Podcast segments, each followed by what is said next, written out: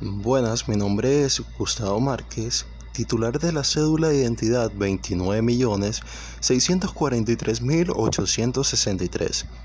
El día de hoy hablaremos sobre la problemática que tiene la tecnología en la pandemia, la crisis sanitaria pero también social y económica provocada por la pandemia del coronavirus ha puesto en evidencia el imprescindible papel que tiene la tecnología de la información en la actualidad mientras que el mundo presencial se paraliza, el digital se dinamiza y permite al menos que una gran parte de los ciudadanos y empresas seguir desempeñando sus labores en oficinas, comunicarse con otras personas, adquirir bienes y servicios.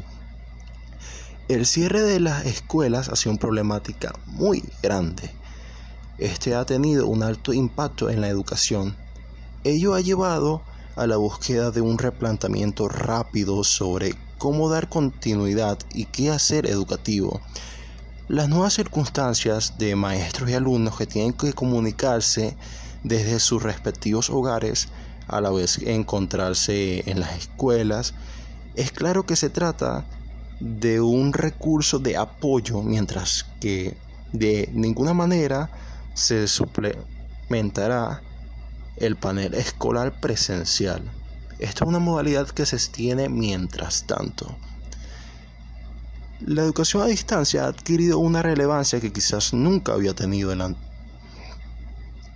en la modalidad de educación se distingue porque requiere de la presencia de estudiantes y docentes en un mismo espacio, cosa que a través de la pandemia lastimosamente no se ha podido llegar.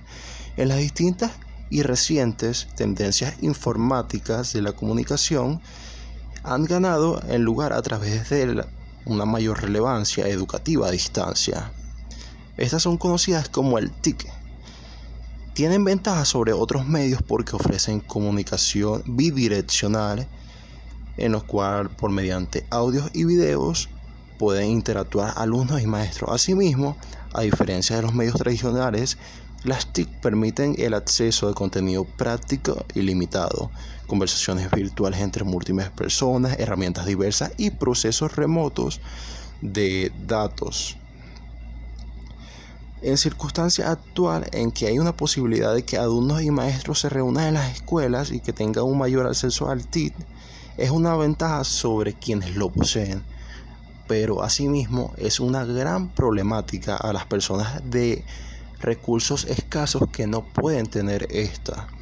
Por estas razones la pandemia tiene un efecto negativo de oportunidades, un efecto que de inmediato por la suspensión de las clases puede ser de corto a largo plazo.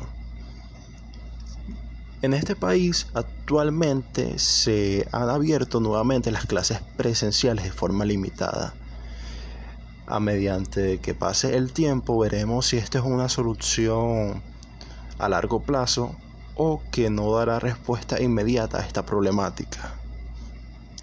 Espero que tenga un excelente día. Muchas gracias por escuchar y hasta la próxima.